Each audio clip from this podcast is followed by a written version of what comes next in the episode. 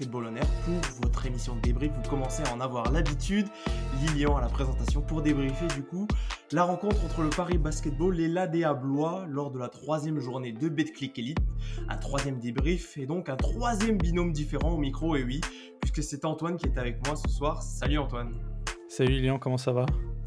Bah, Écoute, ça va euh, un peu mieux que le Paris Basketball en tout cas qui a est en, fâcheuse posture après cette, euh, cette défaite contre Blois, je pense qu'on peut le dire.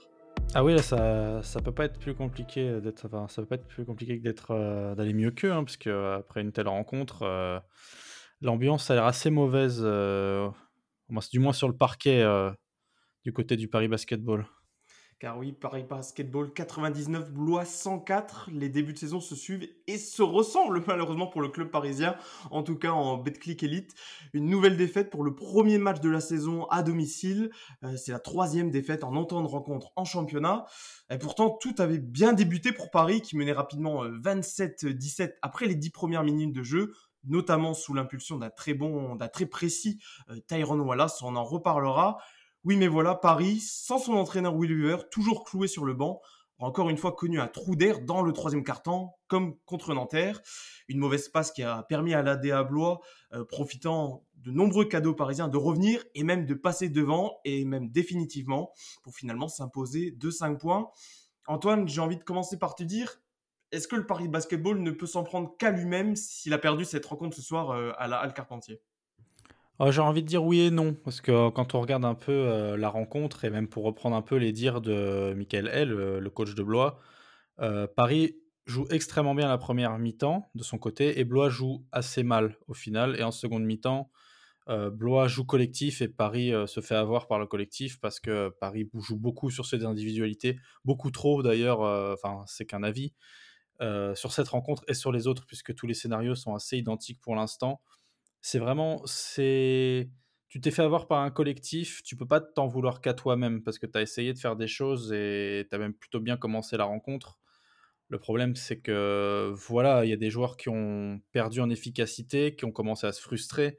On a l'impression que le Paris Basketball, dès qu'il rentre dans le difficile, euh, au lieu de miser sur un, un, ballon qui tourne vite et un jeu rapide, ce qui est plutôt l'identité qu'ils veulent mettre en place, ça s'arrête et ça veut jouer le 1 contre 1. Et c'est quelque chose qui est assez dommageable face à une équipe comme Blois. Et comme le coach, leur, leur coach l'a dit, ils peuvent pas les jouer en 1 contre 1, ils peuvent pas jouer les Parisiens en 1 contre 1, mais ils peuvent faire tourner.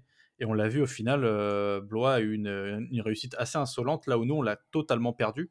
Puisqu'en première mi-temps, on est extrêmement efficace, que ce soit collectivement ou Tyrone Wallace, comme tu l'as cité, qui était euh, d'une efficacité euh, monstre. Et au final, encore une fois, tu te fais avoir j'ai l'impression par l'équipe adverse qui saisit ton plan de jeu et toi qui t'en remets à quelque chose que tu ne maîtrises pas. Donc euh, c'est un peu plus nuancé que Paris ne peut s'en vouloir qu'à lui-même. Je trouve que Blois est vraiment allé chercher cette victoire de manière très courageuse et avec un très beau basket. Et ils ont notamment fait une belle remontée en, troisième quart-temps, remportant cette période 33-19. Euh, ça coïncide, euh, comme je le disais en, préambule du podcast, euh, Paris a connu un trou d'air en troisième quart-temps, comme contre Nanterre qui avait tout simplement coûté la rencontre là-bas. mais moi j'ai envie de te poser une question parce que j'avais un regard un petit peu différent. On a échangé dessus dans, dans la conversation de notre groupe. Est-ce que Paris ne perd pas aussi ce match à la fin de la première mi-temps? Euh, je m'explique avant de te donner la parole. Euh, Paris sur ce match tire à 14 sur 27 au lancer franc. C'est catastrophique. Et notamment 9 sur 19 à la mi-temps. Et est-ce que si Paris ne se met pas à l'abri euh, dès le retour, euh, dès, dès la, la première mi-temps, en mettant peut-être Blois à plus 15, plus 16, plutôt que seulement à plus 8, euh, il y avait 54-46 à la mi-temps pour Paris. Est-ce que c'est là aussi le, le petit tort de Paris? Paris fait une bonne première mi-temps, mais ne tue peut-être pas la rencontre pour, appeler, pour après euh, ne simplement plus qu'avoir à gérer euh, en seconde période. Qu'est-ce que tu en penses toi? Je suis euh, assez d'accord avec ce que tu dis. Paris aurait pu être un peu plus tueur dans le premier quart notamment.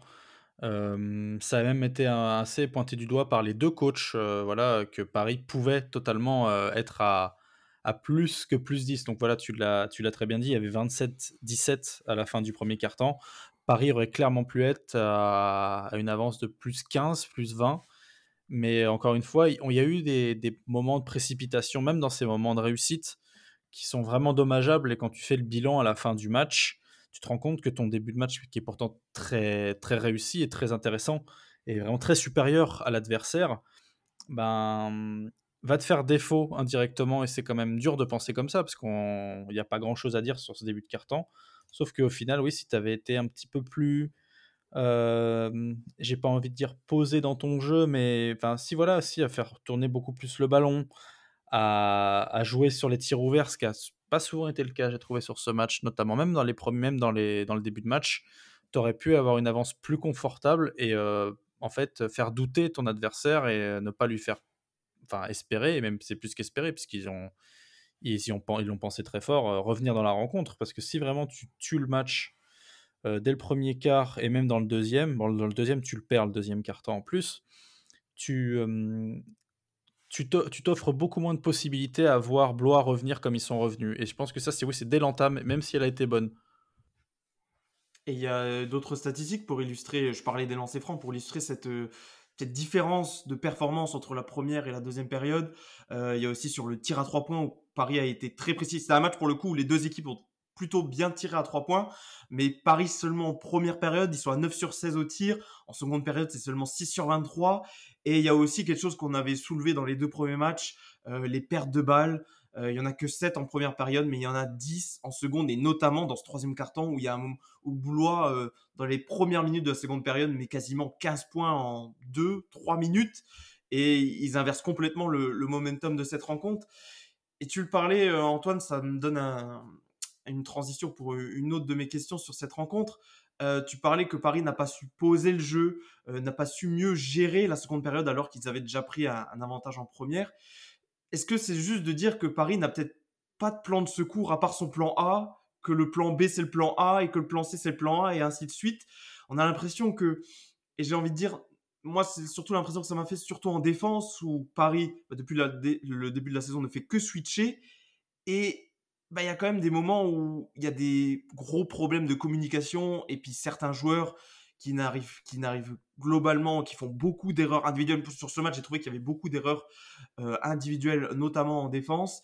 Euh, est-ce que toi aussi, c'est ton impression que Paris n'a pas de n'a pas d'autres clés à part son plan de jeu initial et ne s'adapte ne s'adapte pardon peut-être pas à son adversaire du jour. je suis d'accord, euh, je suis d'accord avec cette analyse. Au final, Paris a son plan de jeu et c'est même très bien dit comment tu le résumes. Paris a son plan de jeu initial qui est de courir vite et de shooter rapide, un jeu un jeu un peu à l'américaine de certaines équipes qu'on a, qu'on a pu apprécier. Et quand ça marche pas, au final, ben, tu t'en résous à ça, ou alors tu t'en résous à des individualités. C'est-à-dire que tu fais le même jeu, mais avec un joueur. C'est-à-dire que le joueur va euh, littéralement jouer en pénétration, jouer en 1 contre 1.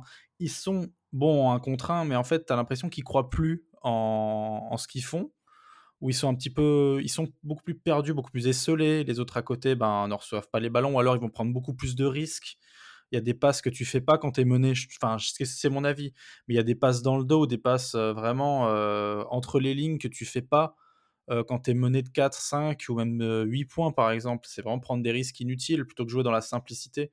Et ça en revient à se poser cette question-là. Est-ce que Paris a un autre plan de jeu quand, quand l'équipe en face joue un basket simple, dur en défense, efficace en attaque et comme tu l'as dit, qui exploite les grosses lacunes défensives et même erreurs défensives? Et tu l'as bien souligné, il y a eu beaucoup d'erreurs individuelles.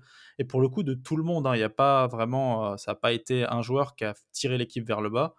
Toute l'équipe, au-delà, voilà, c'est plus l'individuel, c'est du collectif. Mais chacun y est passé dans, cette, euh, dans ce trou de défensif.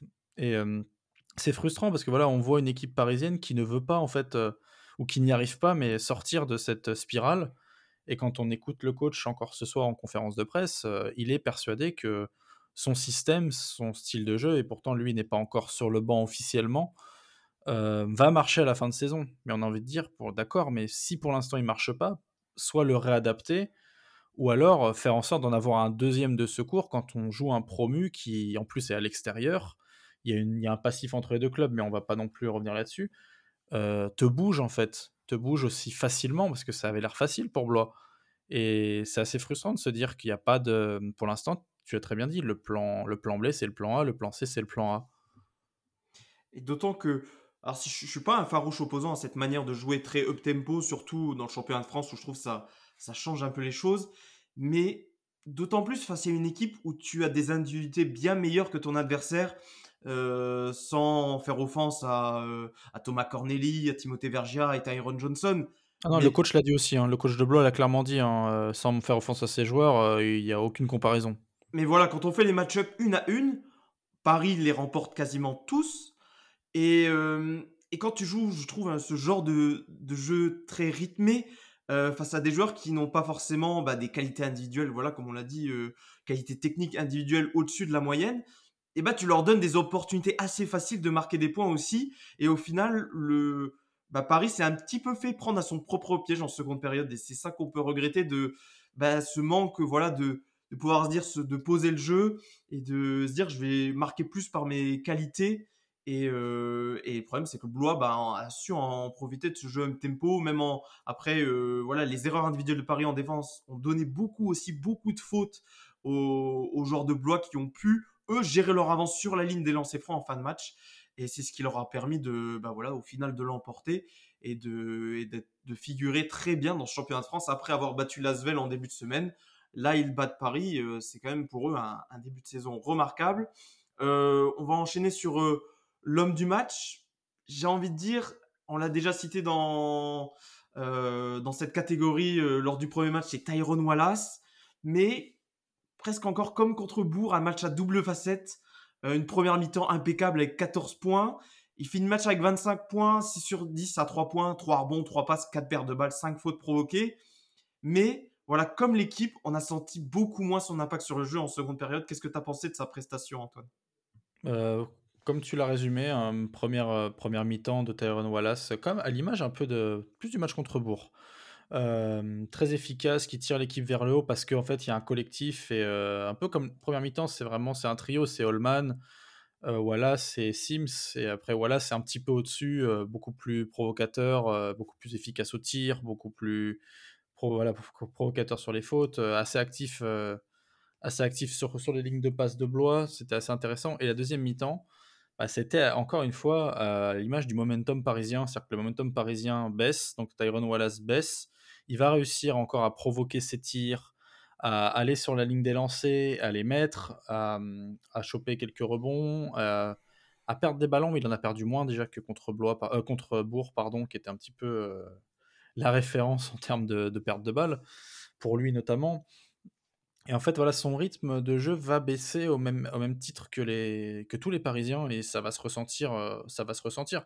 Et ça s'est ressenti même dans son jeu, dans ses attaques. On a l'impression, enfin, il y croyait beaucoup moins ou alors il allait vraiment, il fonçait parfois tête baissée comme on a eu l'habitude, notamment contre Nanterre. Euh, il fonçait parfois contre des murs. Il s'est vraiment mangé un à deux joueurs euh, de Blois qui étaient juste en place défensivement et fonçait, ouais, il fonçait tête baissée.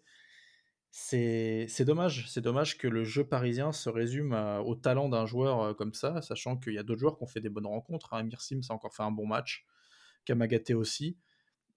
Mais on a vraiment l'impression que Tyrone Wallace dicte le tempo de Paris en attaque, mais aussi du match en général. Et puis il y a peut-être d'autres joueurs qui ont, qui ont un petit peu failli. Je pense à Axel Toupane qui n'a peut-être pas l'impact qu'on qu'on espérait en tout cas lui face à Face à Blois, il comptabilise 9 points, à 2 sur 5 à 3 points, mais on ne sent pas vraiment son, son, impact sur le jeu. Et euh, bah, ce sera peut-être une piste à discuter aussi, peut-être pour d'autres épisodes, mais il y a aussi l'association entre Wallace et Alman qui ne paraît pas euh, totalement. Bah, on sent pas les deux joueurs complémentaires pour euh, dire la vérité. Moi, j'ai préféré les, les passages où, justement un des deux est sur le banc et associé soit à soit à Denis. J'ai trouvé, je sais, je sais pas, une, en tout cas dans le, on savait au moins quand un des deux est sur le banc, on sait au moins qui mène l'attaque et je trouve c'est un petit peu plus, euh, un petit peu plus posé et un petit peu plus euh, réfléchi en tout cas. Donc ce sera peut-être une, on faudra voir dans les prochaines, euh, dans les prochaines rencontres, ce sera peut-être une, piste. une piste à explorer. Est-ce que tu avais un dernier mot à rajouter sur ce match, Antoine, où on va commencer ben, tout doucement à aller vers la fin de, de ce débrief? Non, une prestation très rapide de Kamagaté, encore en double-double, assez intéressante, mais même si je l'ai trouvé un peu esselé et un petit peu plus absent, moins utilisé, du moins en seconde période. C'était dommage parce que contre Nanterre, j'ai trouvé très seul Et là, heu, la première mi-temps, bah, l'image d'un bon Paris Basketball, heu, Kamagaté était plutôt bien utilisé, notamment, bah, en fait, c'est un c'est un grand, donc on joue le pick and roll, on l'utilise à l'intérieur et c'était plutôt intéressant les espoirs qui, euh, eux, ont aussi, sont aussi inclinés pour la troisième fois en ento de rencontre. Euh, alors là, c'était le match le plus serré que qu'ont disputé les espoirs. Euh, une défaite seulement de 5, plois, de 5 points contre Bois, 87-92. encore un bon match de Mohamed Diawara, 17 points, 3 rebonds, 6 passes, 3 interceptions. et toujours un petit peu compliqué pour Maloya qui met 16 points, mais qui est assez maladroit avec son tir. Donc voilà, aussi, voilà, le début de saison est compliqué pour les espoirs. Ça, on s'y, attendait pour le coup. Ce n'est pas vraiment une surprise. Euh, les Parisiens qui ont joué des hommes en vert ce, samedi soir et qui vont en rejouer de nouveau euh, samedi prochain. Là, il y aura une pause, euh, entre guillemets, une semaine pour préparer la prochaine rencontre. Ce sera face à Limoges. Limoges qui, alors au moment où on enregistre, est également, n'a également aucune victoire pour l'instant avant le classico de, dimanche face à Pau. Donc là aussi une grande rencontre, une grosse rencontre pardon, et potentiellement une équipe de Limoges qui serait aussi en 0-3, ça, comment dire, ça, augmenterait le, match, euh, l'intérêt du match contre Paris. Euh, Limoges qui s'est incliné contre Le Mans et Nancy pour euh, les deux premiers matchs. c'est une équipe qui a beaucoup changé par rapport à la saison dernière. Antoine, tu peux nous en dire un petit mot? Ils ont gardé 15 joueurs de l'année dernière, c'est Nicolas Lang. Oui, effectif totalement renouvelé, euh, du côté du CSP, euh, des débuts un peu compliqués, ben, un peu à l'image des nôtres, hein, euh, autant de défaites de défaites en autant de matchs. ça va être, ça va être compliqué à jouer. Enfin voilà, le collectif a du mal à se mettre en place, à voir un petit peu comment ça va ça va se décanter, la semaine prochaine. Ça va être un déplacement compliqué. On sait qu'aller jouer à Beaublanc, c'est rarement, facile. Et ça va être aussi une grosse confrontation de, de secteurs extérieurs. Euh, Limoges qui a recruté beaucoup sur ses postes avec les débarts notamment de, de Massingburg. Il y a notamment Daisy Rodriguez ou Darin Gowens qu'il faudra surveiller de près, qui sont des joueurs euh, euh, plutôt cotés en, en Europe. Donc, donc voilà, c'est ainsi que se termine ce, ce débrief du match Paris-Blois. Euh, on vous invite comme d'habitude à, nous suivre sur les réseaux sociaux. Pardon, j'ai du mal. Euh, on est tard le soir après le match. Euh, sur Twitter, c'est @parisb-8 on air. Paris Basketball on air tout simplement sur Instagram et Facebook. merci Antoine et puis on se dit à très vite pour de nouveaux épisodes. Bye bye. Salut.